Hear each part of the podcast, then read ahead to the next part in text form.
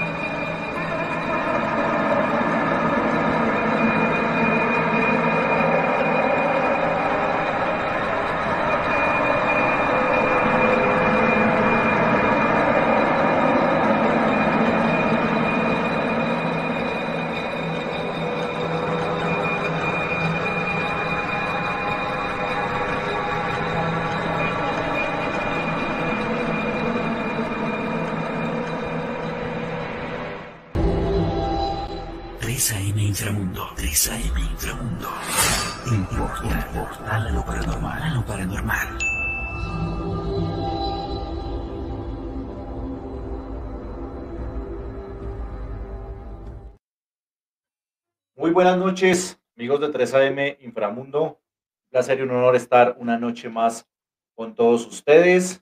Hoy tenemos eh, un gran invitado y ahorita en un momentico se nos une nuestra compañera Silvana. Hoy, hoy tenemos un gran tema, un gran invitado. Es el primer mexicano que se presentó como speaker en el Simposium de la MUFON en el año 2016 y en el 2000 es el primer mexicano que introduce un libro con la temática ovni en inglés en Estados Unidos. Es autor y coautor y colaborador de 22 obras publicadas sobre temas paranormales. Todos estos temas, tanto paranormal como ufológico, los está manejando a través de su canal de YouTube. Yo sé que muchos de ustedes, los que van a, los que están viendo y los que van a ver en diferido esta entrevista, lo deben reconocer eh, ya muy bien. Vamos a darle por acá la bienvenida a, al señor Carlos Guzmán. Señor Carlos Guzmán, muy buenas noches. Sea usted bienvenido acá a 3AM Inframundo. ¿Qué tal, eh, Chalo? Muchas gracias por esta invitación para tu canal, para Silvana, para tus seguidores don Carlos, antes muchísimas gracias eh, a usted por aceptar eh, esta invitación. Para nosotros es un, es un honor muy grande tenerlo a usted aquí.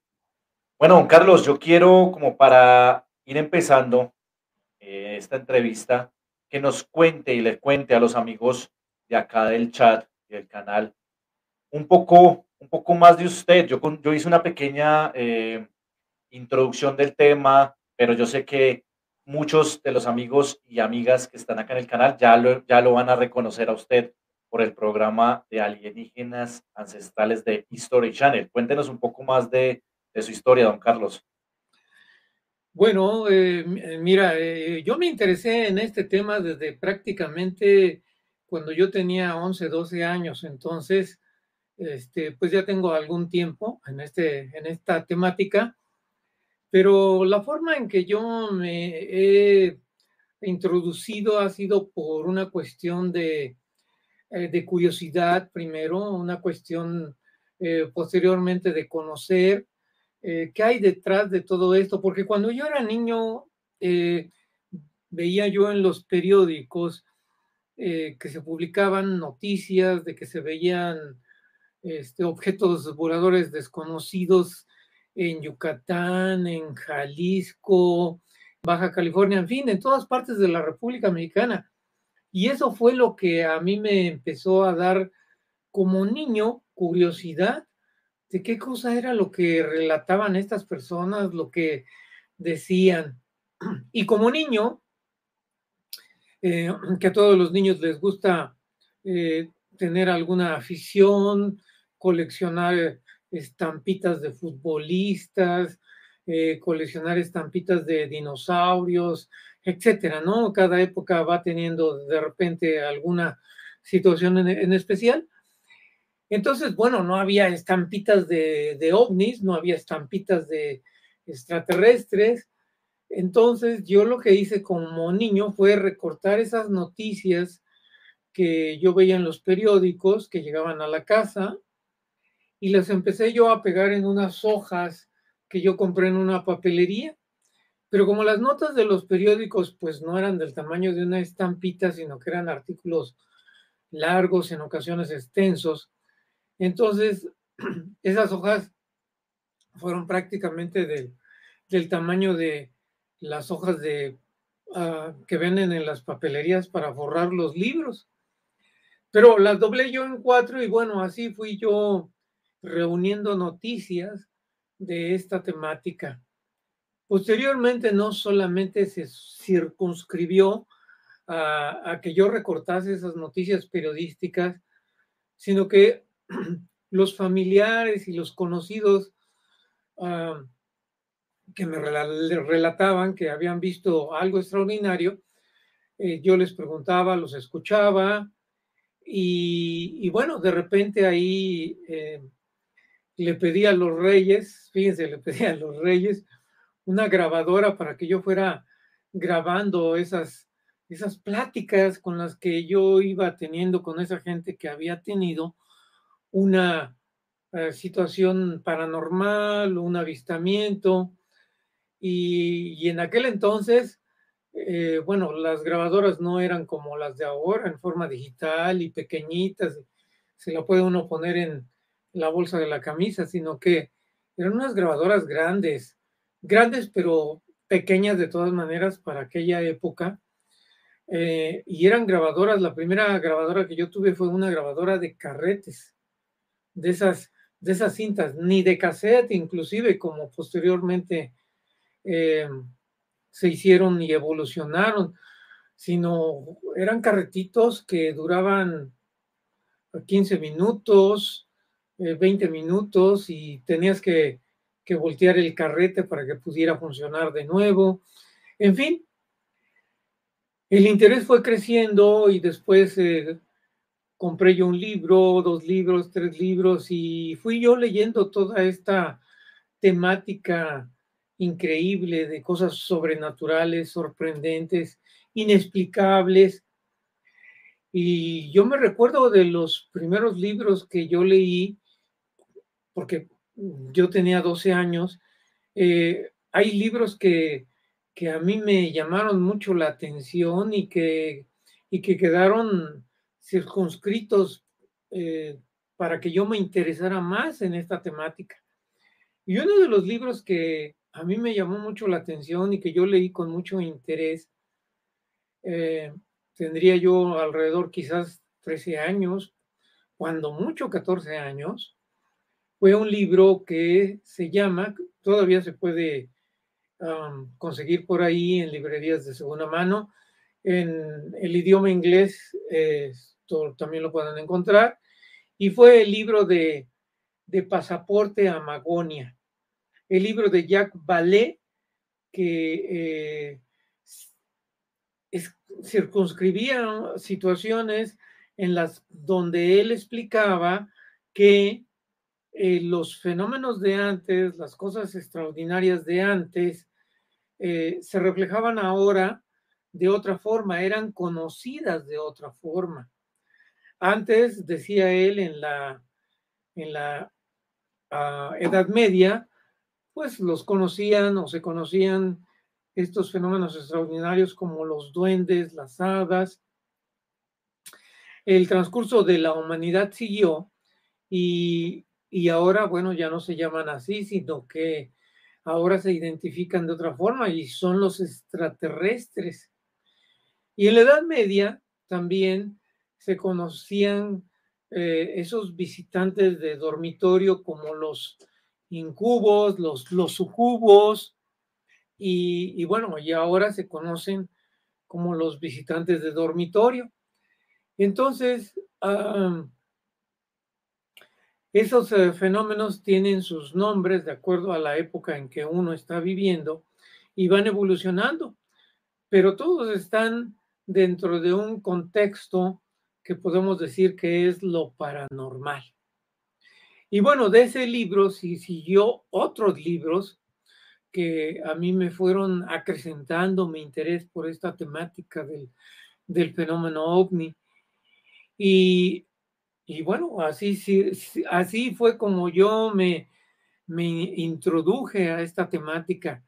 Yo nunca he visto algún objeto volador desconocido, yo nunca he tenido contacto con, con seres extraterrestres, yo nunca he visto un duende, un hada, y creo que es mejor así porque de esa forma yo me mantengo de una manera objetiva en el sentido de que yo no me introduje a esta temática porque yo vi algo en especial, porque yo vi algo eh, extraño, porque yo vi algo extraordinario. Entonces, esto, yo estoy en esta temática porque quiero descubrir, quiero conocer qué hay detrás de todo esto, qué hay de todo estas situaciones que las gentes relatan haber visto objetos desconocidos en el cielo. Y después, bueno, yo ya me, yo ya me convencí, no por el hecho de que yo haya visto algo, sino por todas esas historias que se fueron incrementando y que en un principio fueron 12 y después 24 y después 50 y 100 y 500 y bueno, ya yo perdí la cuenta de cuántas historias yo he escuchado alrededor de todos estos temas. Entonces, eh, Chalo, de esa manera fue en la que yo me introduje en esta temática. Wow, muy, muy, muy interesante, don Carlos, eh, todo esto que nos, que nos comenta. Y, y es verdad, o sea, eh, ahorita, ahorita es que se está pudiendo, digámoslo así, tener uno a la mano muchísima más información, pues el avance de la tecnología, el Internet, bueno, toda esa, toda esa serie de, herramientas ya eh, favorecen mucho el tema de la, de la investigación, más que todo. Y lo que dice don Carlos es muy cierto, o sea, hay que tenerlo, hay que siempre estar em, con esa mentalidad de ser uno escéptico, de poner en duda todo lo que llega a, a las manos, porque pues si uno empieza a llevarse por lo que uno cree, por lo que uno siente, puede estar eh, cometiendo algún tipo de error. Y pues la idea, la idea de, un, de un investigador no es cometer esos, eh, esos errores. Darle por acá la bienvenida a nuestra compañera Silvana. Hola, Silvana. Hola, hola, Chalo. Hola, señor Guzmán, bienvenido. Bienvenido aquí a Portal 3 AM Inframundo. Para nosotros, de verdad, es un honor contar con su presencia. Y bueno, pues, acá, acá para estos temas que tanto nos gustan, ¿no? Muchas gracias, a tus órdenes. Gracias, gracias, gracias. Y bueno, también quiero rápido saludar a todo lo que es el área de moderación que se va a empezar a conectar. Está llegando un poquito retrasada la, la alerta, pero bueno, eh, lo van a ver. Eh, muchísimas gracias a todos nuestros, a nuestro equipo de moderación, a nuestros invitados, de verdad, mil gracias. Entonces, bueno, Chalo, pues sí, grato, grato estar con el señor Guzmán, ¿no? Sí, eso, está, eh, eh, eso, eso, eso, le estaba diciendo a él, estábamos hablando de, de, cómo se adentró todo este mundo de la, de la investigación. Pues realmente eh, muy interesante lo que nos estaba comentando, no sé si de pronto alcanzaste a escuchar un poco. Sí, y mira, quiero agregar algo. Claro que sí, don Carlos. De, lo que decías ahorita, ¿no? Siempre hay que situarse en el campo de lo, del escepticismo yo recuerdo mucho una frase que el maestro Antonio Rivera, español de los, de los pioneros en, España sobre este tema, y él decía, y bueno, hacía referencia a que esta frase él a su vez la utilizaba de otros autores, pero decía, hay que tener la mente abierta a todo, pero no creer en nada. Entonces, bueno, vamos a, este, a, conocer, a estudiar todos estos tipos de fenómenos, pero a priori no, pues no los podemos aceptar. Eh, y hay que seguirse por el camino científico, por el método científico. ¿Cuál es el método científico?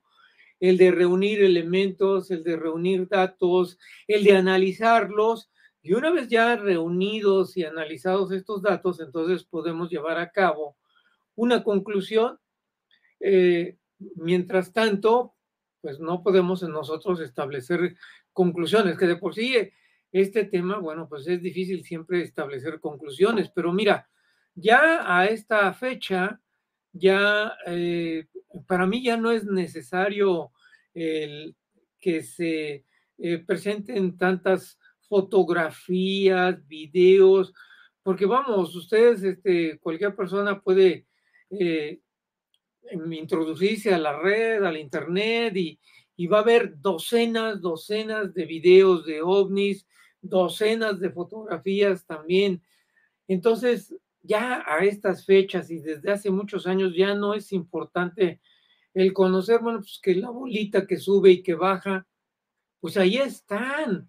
Ahora hay que ver cuál es, hay que tratar de, de averiguar, de, de, descubrir, de investigar eh, cuál es la agenda de estos visitantes, qué es lo que realmente quieren, eh, que desde luego, si quisieran un contacto abierto, ya lo hubieran hecho, pero el contacto abierto no lo quieren porque, pues simple y sencillamente esos objetos que están ahí y que hemos visto que tienen una tecnología muy, muy superior a la que actualmente tiene el ser humano o cualquier otra nación alrededor del mundo, no les interesa tener contacto con una civilización que es muy inferior a ella, que es una civilización que está en guerras cada rato, que es una civilización que se ha acabado nuestro planeta.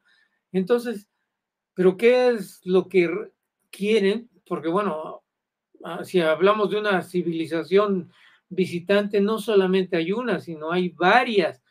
Ya Paul Heyer, el canadiense que fue ministro de defensa en los años 60 y que posteriormente, bueno, desafortunadamente ya murió, pero él afirmó, afirmaba que hemos sido visitados por lo menos, por lo menos de 3 a 12 civilizaciones que no que por ahí se han dado a conocer, pero individualmente, pero no en una forma pública, que por ahí se han dado a conocer vestigios de sus visitas de hace cientos de años, pero no les interesa este, entrar en contacto directo con el ser humano.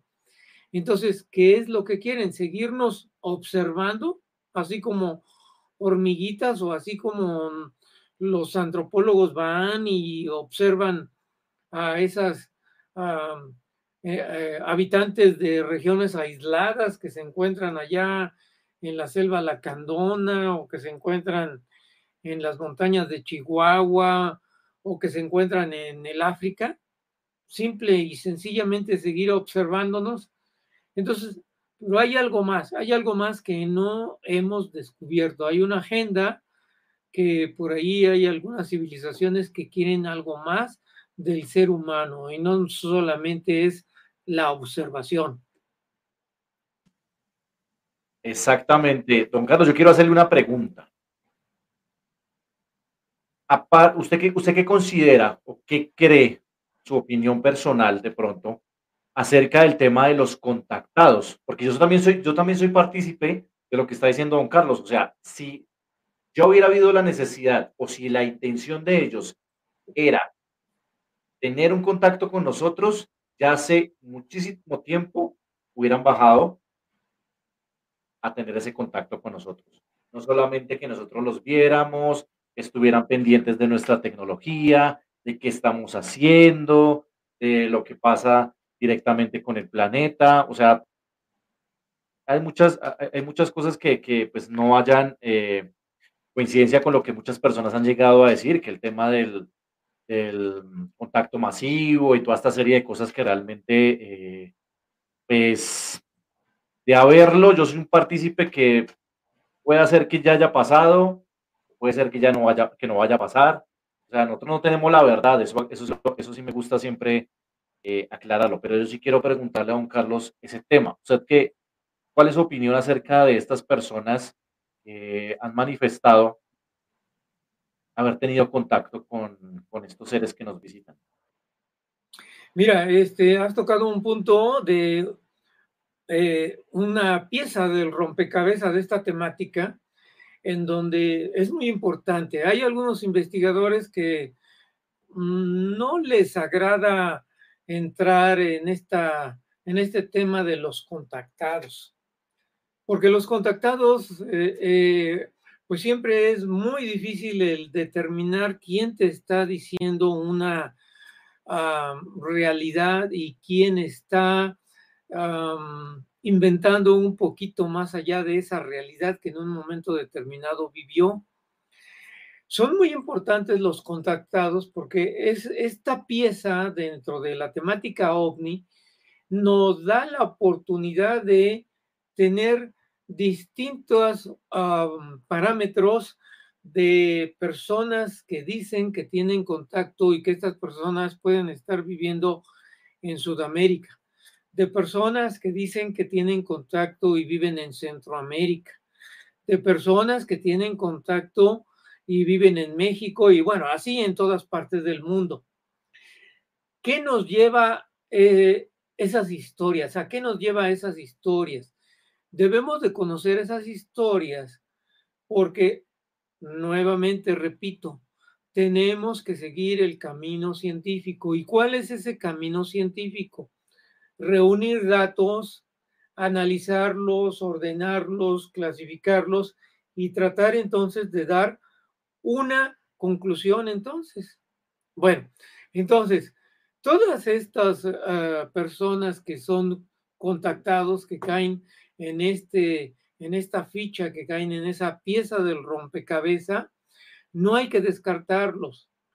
Hay que escucharlos, eh, para determinar si un contactado te está diciendo algo que realmente vivió, es difícil. Eh, tienes tú que eh, tener mucha habilidad en cuanto a conocer que un, eh, en cuanto a saber las, ese famoso lenguaje corporal que por ahí pues ya es muy popular en estar siendo estudiado a través de los políticos, de que si dijo algo y que qué cosa fue, cómo se movió y, y sus manos a dónde las llevó y su rostro y sus ojos, etcétera. Bueno, pues de esa misma forma, entonces tienes que estar bien alerta para que esas historias que te llegan a ti, estar observando a, ese contactado y ahí sacar tus conclusiones y escuchar a ese contactado una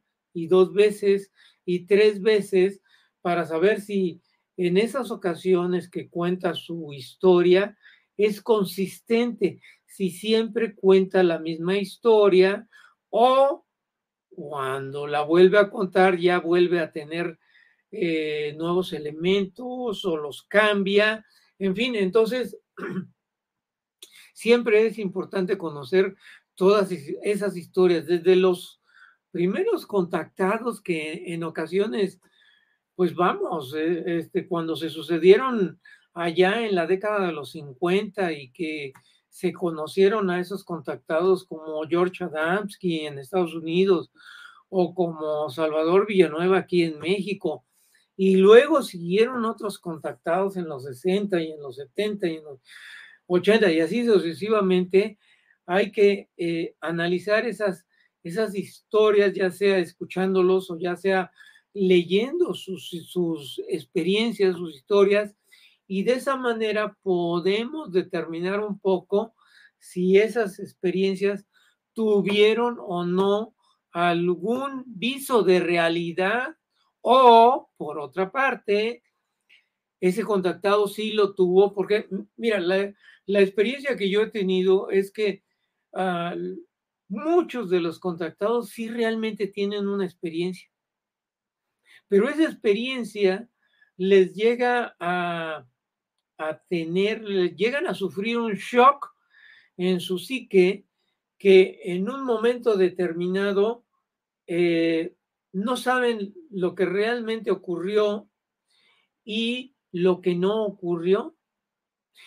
Y al contar ellos la experiencia, ya ellos se empiezan a formar una historia distinta o a prolongar esa historia cuando ya no ocurrido esos hechos reales y entonces siguen pensando que tuvieron ese contacto.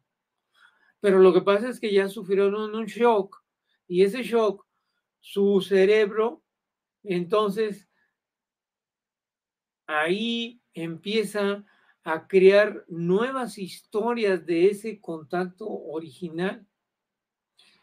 Y vamos, en un momento determinado se le puede creer porque está tan convencido él de que lo que le pasó y lo que le está pasando es real, que para él, pues difícilmente en un momento determinado tú puedes llegar a determinar que no es cierto lo que ya está viviendo.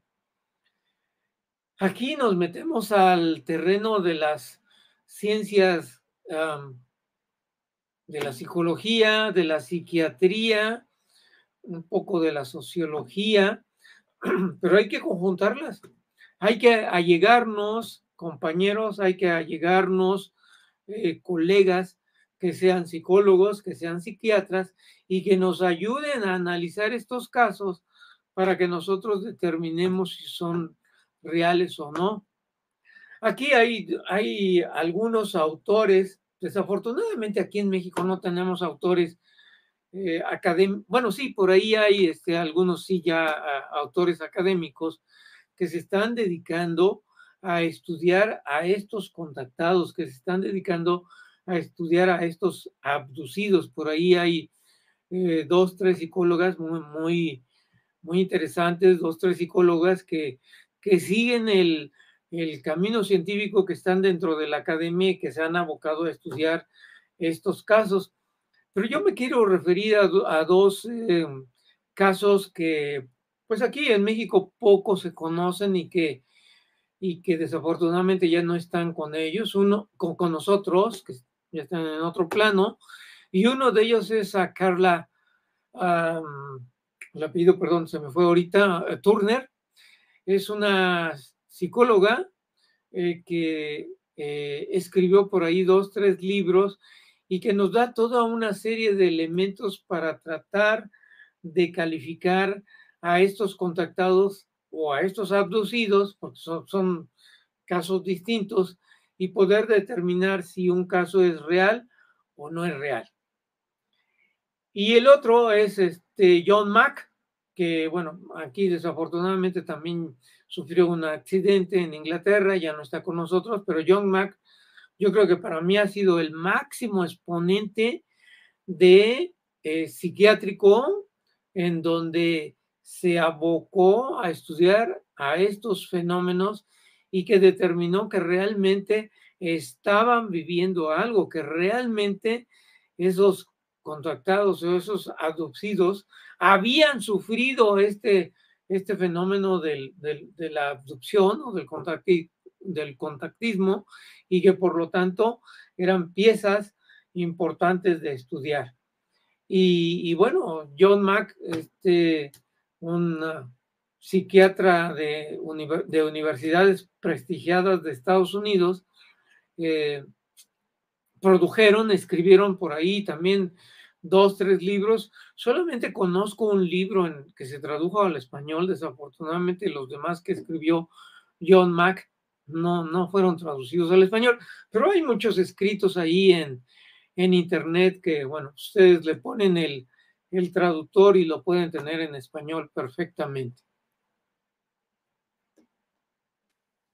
Muy, muy, interesante toda esta, toda esta información. Aquí le enviamos saludos a Julio César Marín, a Juana María Camacho, a la señora Ofelia Patiño, que le, envía saludos a el maestro Carlos, a que nos comenta. Muchas gracias, Ofelia. ¿qué le quieres preguntar a, a Carlos? Híjole, es que me dejó completamente boca abierta. Porque realmente tiene mucha razón, ¿no? Porque a veces, como él dice, cuando uno eh, es investigador, pues maneja varias, varias ramas más en esta área de la contactación, que manejan tanto la, bueno, contactismo, que es psicológico y todo eso. Y sí, eso, eso siempre debe de ser y bien estudiado. Sí, eso, eso realmente, eh, ponerse uno a analizar directamente a la persona, eh, poner a cuestionar su comportamiento, su manera gesticular, su manera de mover las manos, cómo se sienta, cómo se expresa, cómo, cómo le pone coherencia a la historia que él está mencionando, realmente eh, esto es lo que, lo que le ayuda. Son herramientas, son herramientas. Lo que hace uno es solamente observar, escuchar y comprender también todo lo que, lo, que la persona está dando. Entonces, es, es, muy cierto, porque desafortunadamente, como en todos los aspectos, hay personas que dicen la verdad y otras que quieren beneficiarse de todo lo que está ya montado, desafortunadamente. Le enviamos saludos a Sari Méndez, que también le envía, por acá saludos, a, don Carlos también. Gracias, Sari, por estar por acá. Bueno, Carlos, yo quiero preguntarle eh, una otra cosa relacionada a este tema, a este tema de los contactados. ¿Usted realmente qué cree que estos seres busquen en un tipo, en, estas, en estas personas para, digámoslo así, poder, poder tener un, tipo de, contacto, entregar una información, de pronto hacer algún tipo de pruebas como las, como las han venido eh, haciendo? ¿Qué nos puede comentar al respecto, don Carlos? Sí, mira, en ese aspecto, eh, pues vamos, nos situamos en el nivel de las hipótesis. En el nivel de las hipótesis porque, pues todavía no podemos llevar a cabo el aspecto probatorio desde el punto de vista científico de que ese contactado que tuvo esa experiencia o ese abducido, eh, podamos nosotros determinar exactamente cuál es el propósito a través de ese, de ese, eh, de, esa persona, eh, que, cuál es el propósito de que esos seres eh, provenientes de otras civilizaciones hayan llevado a cabo el contacto con esa persona. Porque aquí nos, este, hay un abanico enorme del el propósito que los distintos contactados eh, hemos conocido a través de, la historia contemporánea de estos, contactados. ¿Por qué lo digo? Bueno, porque algunos contactados les dan un mensaje de, paz, les dan un mensaje eh, ecológico, de que pues hay que tener cuidado con el planeta, etcétera, ¿no? Entonces, bueno, eso es un, tipo de mensaje. Otro es que esos ah, contactados en un momento determinado eh, llegan a tener eh, tipos de, mensaje mesiánico, un poquito, eh, pues no tanto creadores de una religión, sino seguidores de una forma de pensar.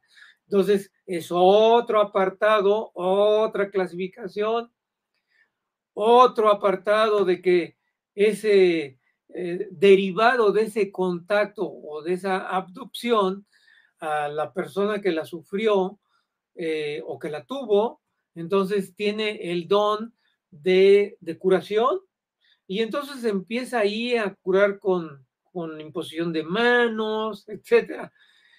Entonces vamos viendo que hay muchos fines, muchos propósitos por los cuales estos, estos contactados, estos adopcidos, dan a conocer su experiencia.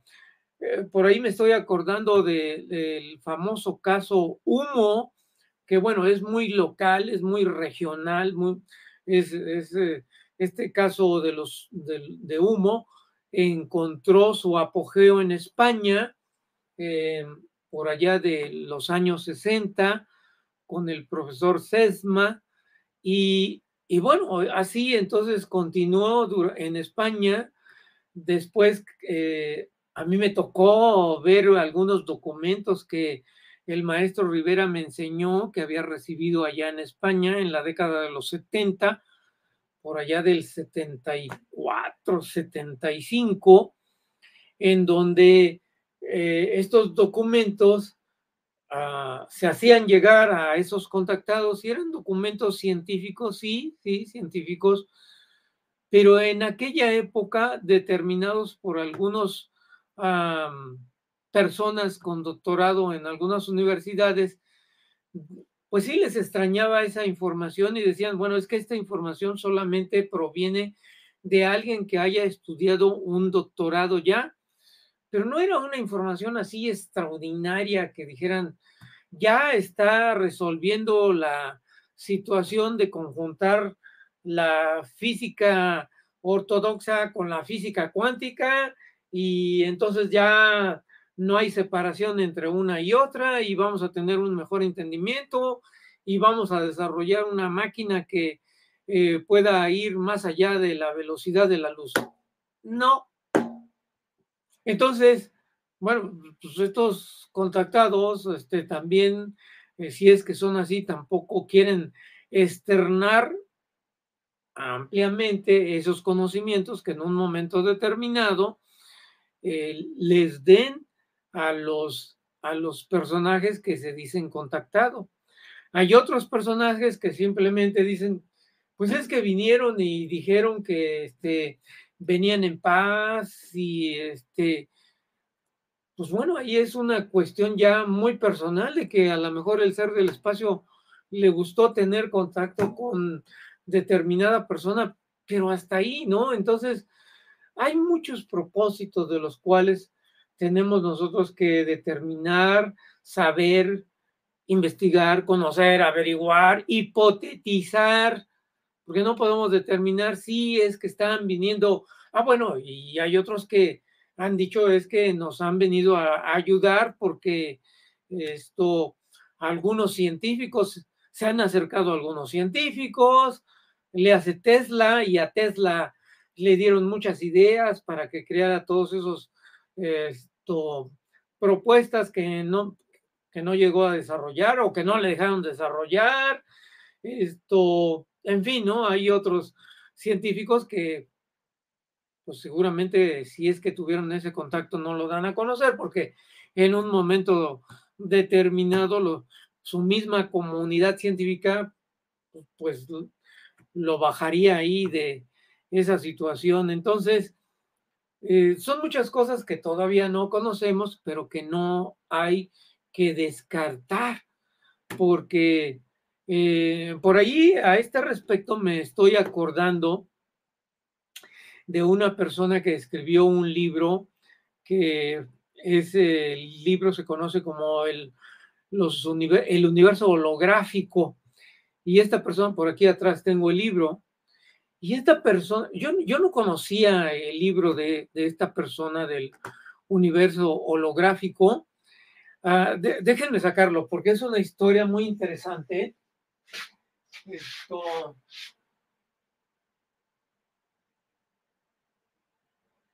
Bueno, creo que lo cambié, lo, lo, cambié de lugar, perdón, lo cambié de lugar, pero déjenme este, terminarles esta historia de este a ver si ahorita recuerdo yo el nombre del autor. Bueno, eh, saca, su, saca su libro por allá de, por los 80 más o menos, y llega a ser todo un bestseller en Estados Unidos, eh, dando ahí uh, situaciones de, de, que el universo en que vivimos es una, es, un, es, un, es una cuestión holográfica que nos han creado ahorita para no extenderme más en la obra de este autor. El, autor, a los pocos meses de haber sacado el libro, muere. Y resulta que años después, eh, Hopkins, que es otro de los que también desafortunadamente ya no está con nosotros, ah, que se enfocó mucho a la temática de de los abducidos y que escribió por ahí tres, cuatro, cinco libros, ya no me recuerdo. En eh, una ocasión que coincidió con, eh, yo creo que es la ufóloga o dos de las ufólogas más importantes en Estados Unidos, ah, coincidió en un congreso, coincidió en un vuelo, Linda Monto Hall, y entonces platicando ahí, Bud Hopkins le confesó, y, esto se lo confesó porque ya había muerto este autor, le confesó a Linda Muntohoe que el libro del universo holográfico no lo escribió él, sino que se lo dictaron, se lo dictaron ellos. Y entonces resulta que Linda Moulton tampoco lo da a conocer, sino que lo da a conocer cuando Booth muere. Entonces ya una vez muertos el, ah, el autor del libro El universo holográfico, porque el, el, el autor recurrió a Booth, que estaba siendo uno de los especialistas más importantes de la década de los 80, parte de los 90, eh, sobre esta temática de las abducciones. Entonces, Linda lo da a conocer en, su canal, en Estados Unidos, y es ahí donde, donde yo, donde muchos de ustedes nos preguntamos, entonces, si están siendo contactados ciertas personas para que se les transmitan ciertos conocimientos y la humanidad avance.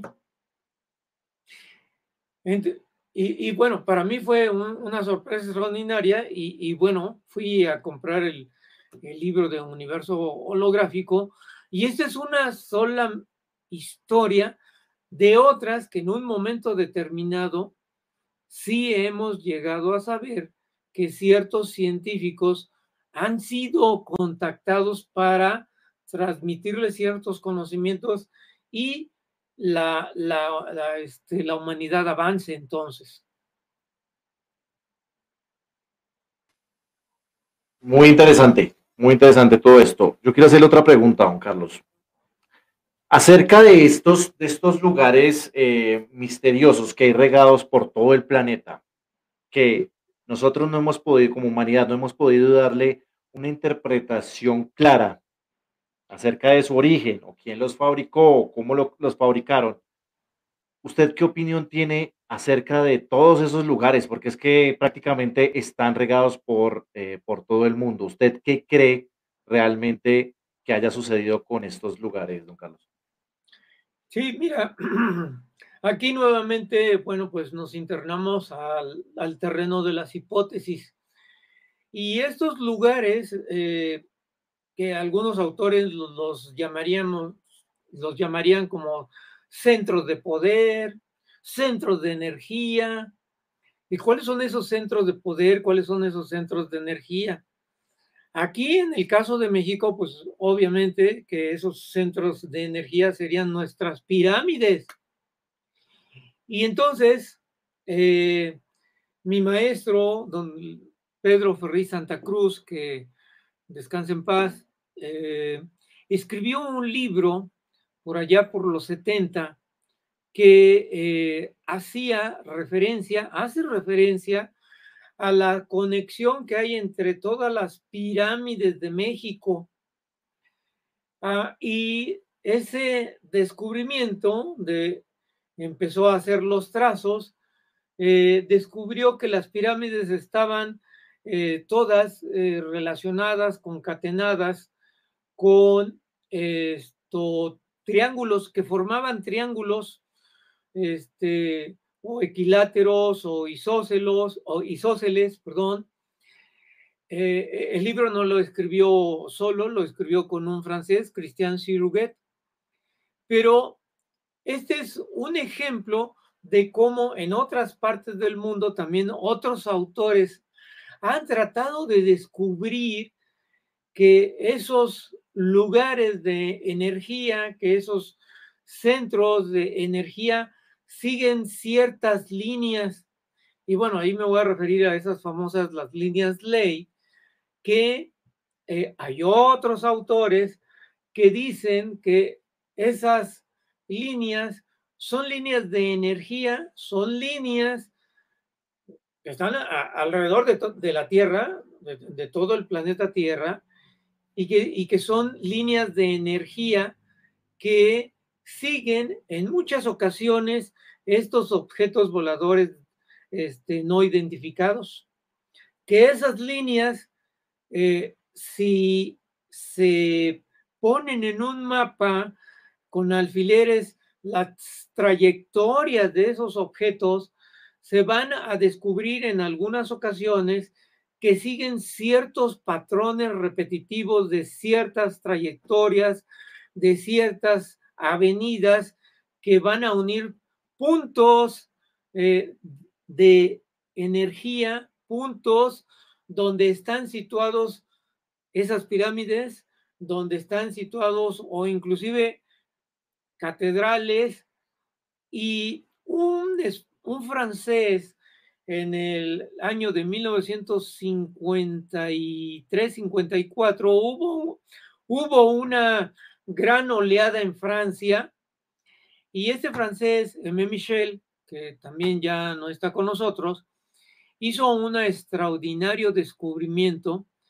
y escribió un libro donde en esa oleada francesa que era donde todos los días se observaban ovnis en distintas partes de Francia y por varias partes hizo el trazado en un mapa de Francia de todas esas observaciones de un solo día, un solo día, un solo día, y descubrió al final, cuando terminó la oleada francesa, que prácticamente todo el territorio de, de Francia había sido visitado, había sido observado y el descubrimiento que tuvo este francés le llamó esas, esos trazos de línea recta donde los franceses eh, reportaban, reportaron a los periódicos porque su trabajo fue hecho, fue titánico, eh, recurrió a la prensa de todos los periódicos que se podían obtener en Francia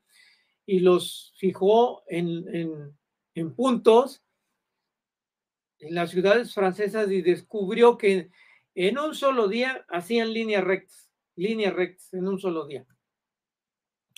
Y entonces a ese descubrimiento le llamó ortotenia y le llamó ortotenia, pues derivado del griego de ortos, tendido y, en línea recta, ortótenos.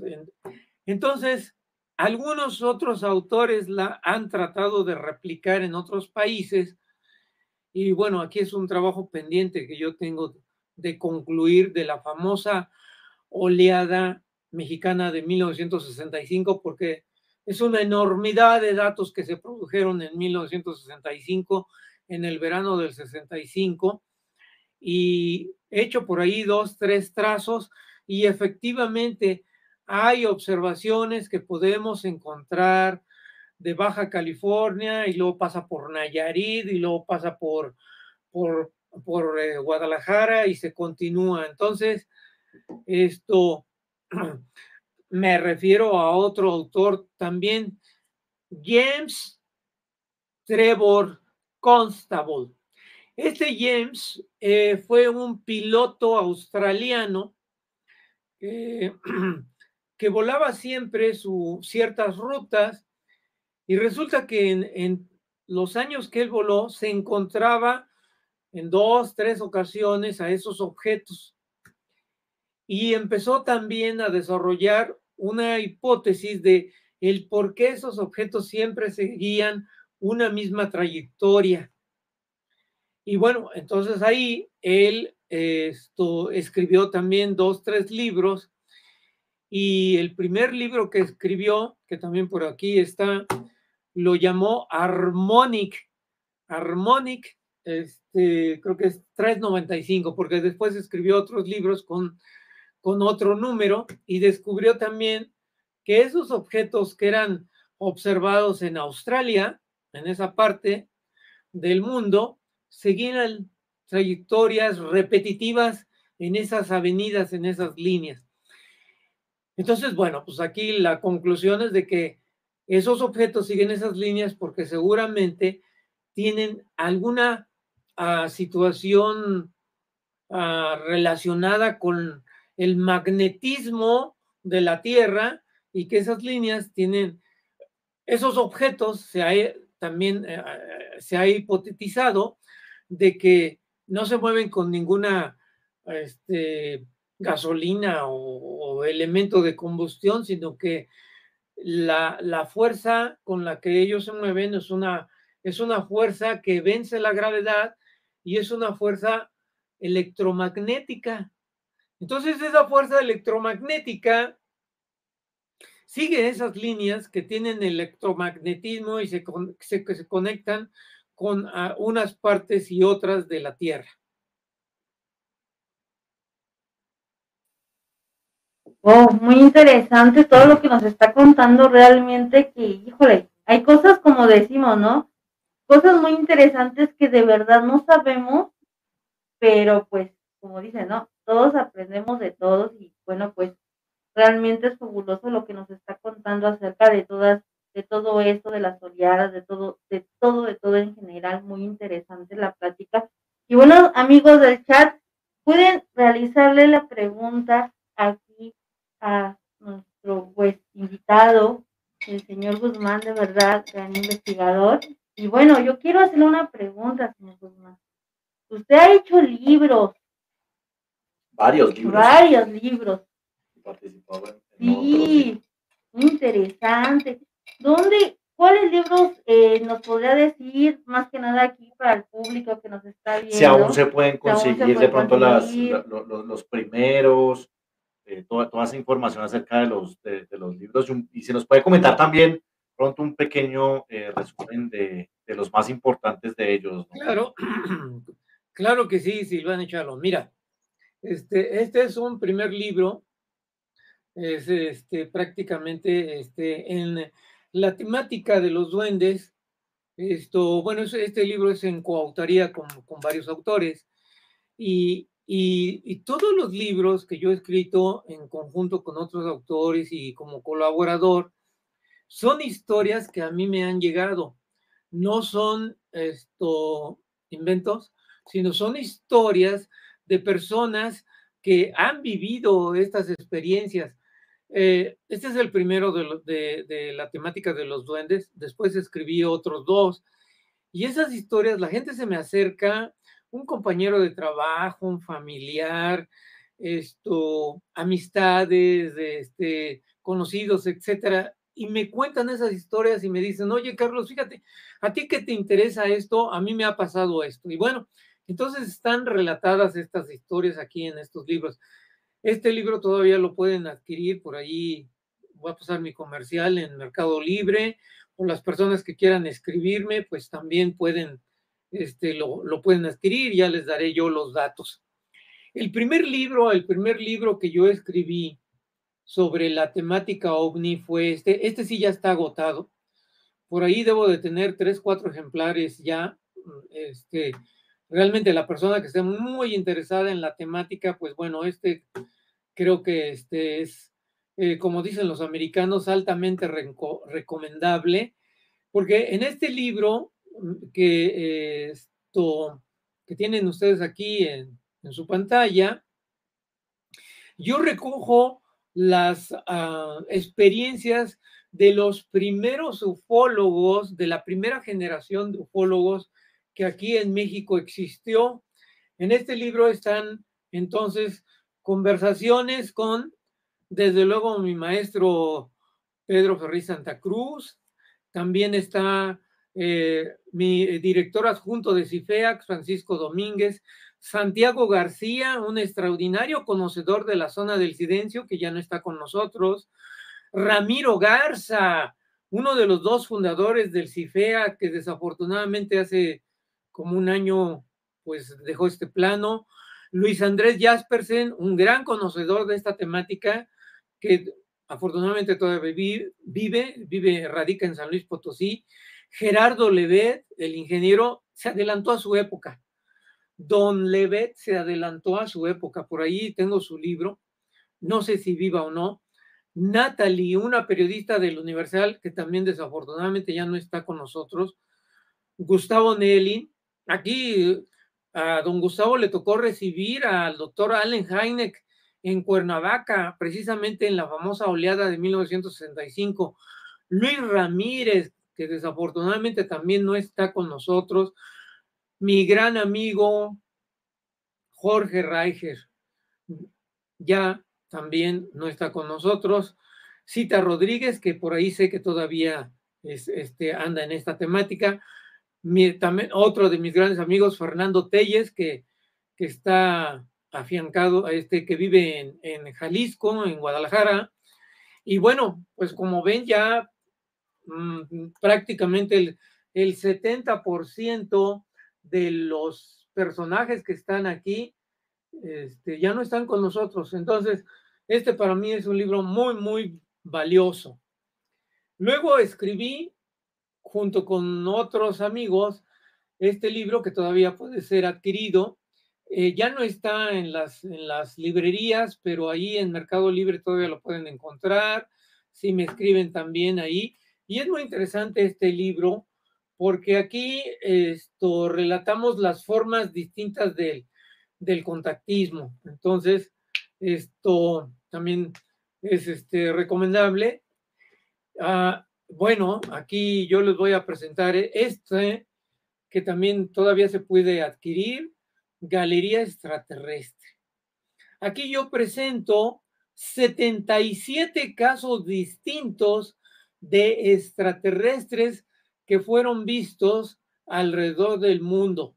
Desde luego son, no, no, no son fotografías, son los relatos de los testigos que observaron a estos seres y que eh, pues recurrimos a un artista gráfico para que, mm, aquí está, para que nos, para que en base al relato del testigo nos ah, describieran eh, cómo habían visto ese ser. Aquí hay alrededor de unos ocho casos mexicanos y todos estos casos están basados en referencias bibliográficas muy serias de la temática ovni, como la Flying Saucer Review, como la Fenómenos del Espacio, la francesa, como la NICAP estadounidense, como la APRO, este, en fin, libros, pues una gran cantidad de, libros también, en donde estamos sacando, presentando los casos, la historia en una página de lo que fue la experiencia de este, de la temática de este, del, de este o abducido o contactado que dice haber visto estos seres.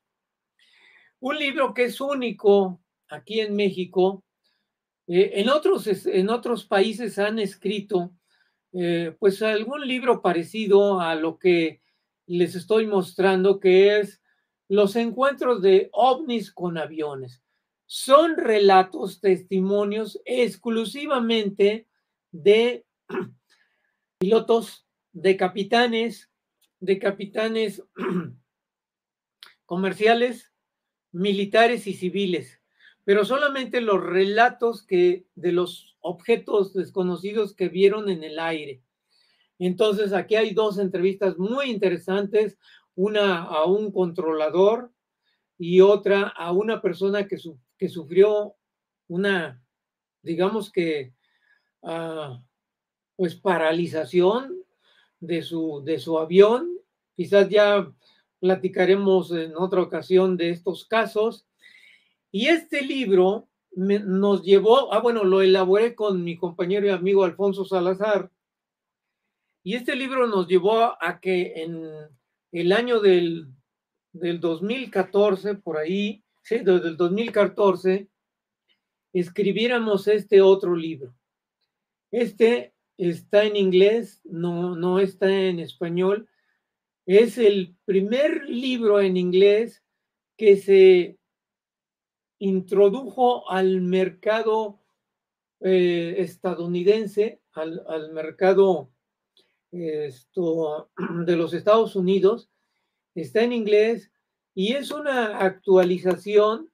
El título es este UFO sobre México, es OVNI sobre México, pero en realidad es la actualización de este libro, el de OVNIs y aviones. Esto, ah, bueno, déjenme aquí mencionarles que este libro este, nos hizo favor de prologarlo del licenciado Ferri Santa Cruz, nuestro maestro. Y, hay una anécdota aquí que les quiero yo contar. Cuando Alfonso y yo nos acercamos al maestro Ferriz, le pedimos que si nos hacía favor de prologar el libro. Y, y bueno, se nos quedó viendo y nos dijo, Muchachos, yo no prologo libros, a nadie le he prologado un libro. Mm, mm, pues no sé qué, qué nos vería o qué cara le pondríamos. Y nos dijo, bueno, a ver, déjenme el escrito. Y, bueno, tuvimos la fortuna de que nos prologara el libro. Y este libro, que salió en Estados Unidos, este se puede encontrar a través de Amazon o a través de la editorial que nos hizo favor de publicarlo, que es roswellbook.com, así como este, la ciudad de Roswell, roswellbook.com. Esto, este libro también tenemos el, el honor, tuvimos el privilegio de que nos fuera prologado por eh, un gran científico de la NASA que había que colaboró con la llegada del hombre a la, a la luna y que eh, posteriormente escribió cinco o seis libros de esta temática y que ese y que fue es, creo que todavía vive pero ya está retirado el doctor Richard Haynes, este, con doctorado. Esto, y bueno, pues esto para las este, personas de habla inglesa. Y bueno, por ahí ya para terminar de mencionarles, hay más este, libros, pero bueno, del, muy enfocado a esta temática está este, que este, también fue escrito en colaboración con, con mi amigo Alfonso Salazar, OVNIs vistos en México.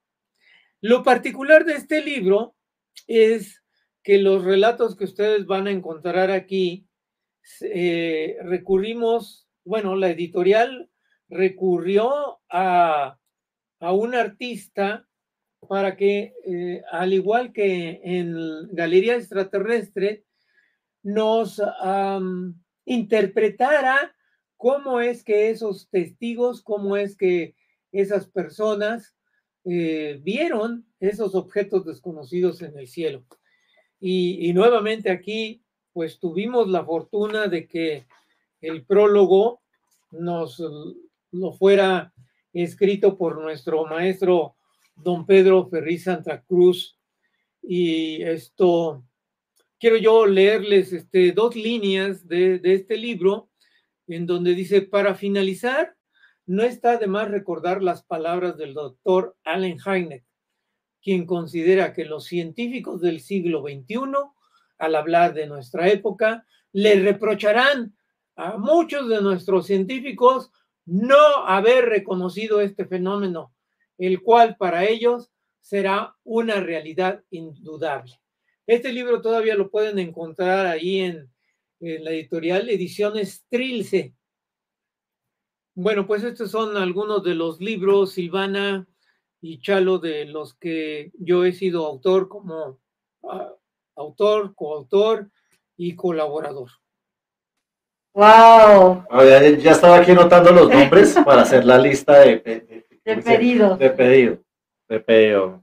Muy interesantes, también hemos tenido el, eh, el, placer y el honor de tener a don Alfonso Salazar acá. Tenemos una segunda parte pendiente con él y pues siempre, siempre eh, la información que él tiene acerca de todo este tema de los casos más importantes acerca de la aviación mexicana con todo este tema de los avistamientos es algo eh, muy, muy interesante. Siempre, siempre nos ha traído material espectacular acerca de, de, todo esto. Ya saben, hay amigos, los que estén interesados en alguno de los libros que acaba de mostrar don Carlos, ya saben, se pueden poner en contacto directamente eh, con él. Ya les voy a compartir el, el, link del canal de YouTube de él para que se puedan poner en contacto eh, con, él. y pedir eso. De verdad es un gran tesoro todos los libros porque, uff, no, tú te dijiste que querías todos, todos, todos, no, yo también, porque sí se ven también interesantes, con mucho, ¿verdad? Sí, no, la información, la información, la, información, más que todo es lo importante siempre. Sí, muy interesantes todos todos. ¿O cuál te llamó la atención? Yo todos. A mí también. excelente, excelente. De verdad, eh, pues que siga haciendo más libros. sí, miren, vamos a hacer esto. Esto voy, voy a, a este a regalar dos libros. Esto para las tres libros, voy a regalar tres libros para las tres primeras personas que me escriban a mi, a mi, a mi inbox y que digan, que den la referencia que vieron este, este programa de, este, de ustedes y que me pongan ahí este, el día y la hora este, que yo estuve en su programa. ¿Cómo ven? Híjole, quiero que yo voy a mandar el mensaje. No, mentiras, no mentiras. No mentiras, ya saben, ya saben, amigos. Ya saben, de verdad, esos libros son una joya, amigos, de verdad, esos libros son una joya, un gran tesoro realmente, porque bueno, como dice aquí nuestro amigo, que, que hay mucha, ahora sí que mucha, mucha evidencia, muchas historias que muchos no sabemos. A ver, realmente, a ver, ¿cuántos de ustedes saben que pues obviamente que sí es real, porque sí es real los avistamientos que han mirado los pilotos aviadores. Sí, más por su, Sí. más por su entrenamiento, Por la tecnología que tienen a disposición en sus aeronaves, o sea, infinidad, infinidad de herramientas que tienen a, a- a su mano y pues no es alguien ¿Qué que, se va- no, no han visto? que no se van a poner a, a hablar cosas que no son porque pues corren cabezas y pues realmente eh, es eso y pues con videos, con relatos de los operadores, toda esta serie de cosas, pues eso da muchísima eh, veracidad a estos, a estos, a, estos avistamientos que han tenido las, las Fuerzas Armadas de diferentes partes del, del mundo. Yo me atrevo a decir que todas, todas han tenido en algún momento algo que no han podido explicar que está sobrevolando los, los, los cielos de- de nuestro planeta. Entonces ya saben amigos, ahí, yo voy a compartir el, eh, el canal de, de, de acá de don, Carlos para que se suscriban. Ahí Sí, vayan a también, po- ponerle un comentario, suscríbanse, activen la campanita, denle like. De verdad, no se pueden perder todo, todo esto. que, es muy interesante. Igual como él no lo acaba de comentar, mándele un inbox. Que ustedes lo vieron aquí en Portal 3AM, vieron la entrevista, el día, el día, la hora. de pronto de más o menos de qué hablamos para Sí, que... sí, que digan que de qué hablamos. sí, En tres, líneas, no, no más. Los tres primeros que lleguen a, a mi inbox a partir de ahorita. ya, ya saben, ahí hay, hay varios amigos eh, conec- conectados. Ahí, ahí voy a dejarles el, el link del, del canal. Ahí están también las redes sociales de don Carlos también para eh, que se puedan poner en contacto directamente con él pues, para eh, este, este obsequio o si quieren directamente ya eh, adquirir alguno de los, de los, de los, de los libros que él, Oh. él tiene. Entonces, pues también eh, sean bienvenidos. Sí, porque todos están súper geniales, súper interesantes. ¿Algo más le quieres preguntar a don Carlos para ir llegando al final? Yo quiero, bueno, yo tengo eso. Don Carlos, este, bueno, como yo llegué casi, ya ustedes ya habían empezado, yo le quiero hacer una pregunta. Adelante. ¿Cómo empezó usted en este medio de investigación? Sí, mira, te- este, al, al principio te había comentado que como niño a mí me empezó a interesar esta temática porque eh, yo empecé a ver en los periódicos que salían noticias que veían un ovni en, en Chihuahua, en Yucatán, etcétera. Y ahí fue entonces mi interés de empezar en toda esta temática y que bueno, pues ya son ahora sí que algunas décadas, esto, pero aquí yo quiero recargar al- algo importante, esto, eh, es esto, este es mi, mi hobby, es mi interés, esto, bueno, si han sido estos libros, pues es porque el material se ha tenido y yo lo he querido dar a conocer, pero en realidad, este, eh, alguien que se dedica aquí a escribir en, en México, este, libros no es una situación este, que diga, "Uh, pues ya es millonario. Claro, hay autores que si ustedes me dicen Francisco Martín Moreno, Elena Poniatowska, este, todos esos grandes autores que venden este, miles de ejemplares y que su y que sus ediciones son de 50 mil, 70 mil ejemplares, pues bueno, ahí sí este, tienen muy buenas ganancias, pero pues vamos, estamos, hablando de, de ediciones muy cortas, entonces realmente este es un gusto, este es una satisfacción personal nada más. en muchas ocasiones hacer un libro de estos me cuesta muchísimo más que lo que en un momento dado las regalías llegan de regreso, así es que, pues bueno, este, es, un, es un hobby nada más. Pero pues la verdad es, como se dice, es un hobby, pero muy bonito y muy interesante realmente, lleno de muchas cosas que la gente muchas veces no se imagina que hay.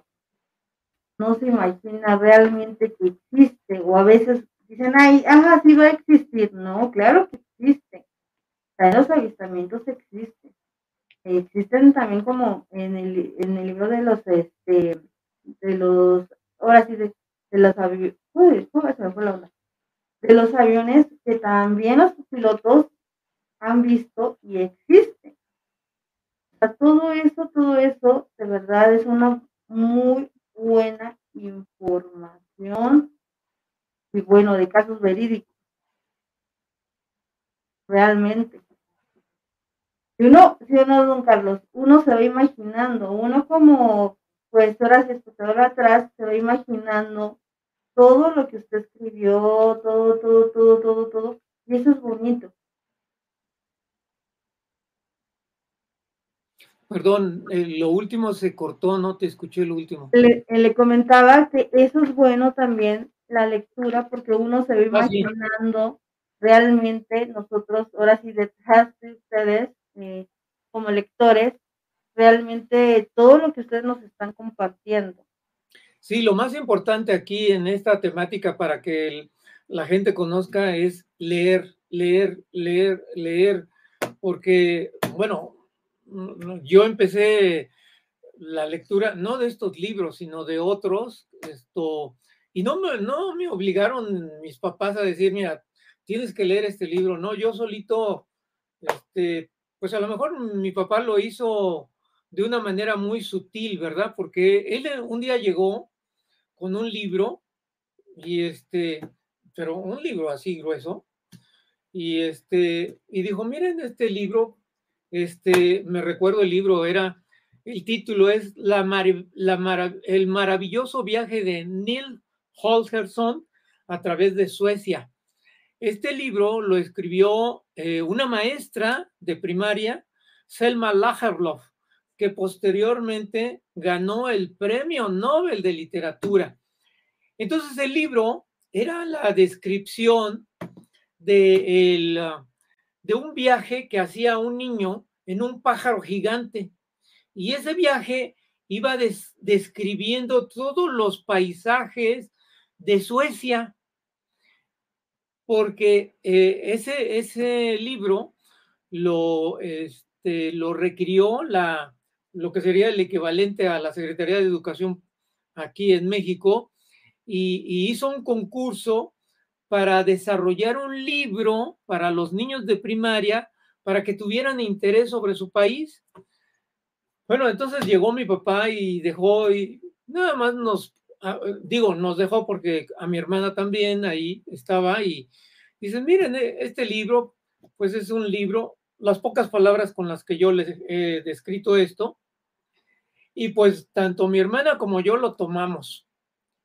Fue un libro que a mí me maravilló, fue el libro que a mí me abrió las puertas a leer, a leer, a leer. Y miren que, que en muchas ocasiones es muy difícil este, a, ciertas etapas de su vida ponerse a leer, ¿no? Cuando uno adquiere compromisos de trabajo, cuando uno adquiere compromisos familiares y que tiene que trabajar, pues a veces 12 horas al día, etcétera, es muy difícil de, ponerse a leer, ¿no? Pero bueno, pasando esas épocas, de repente a mí me da por leer un libro, no lo termino y empiezo otro y estoy leyendo tres libros al mismo tiempo y bueno, así los voy terminando en el transcurso de meses.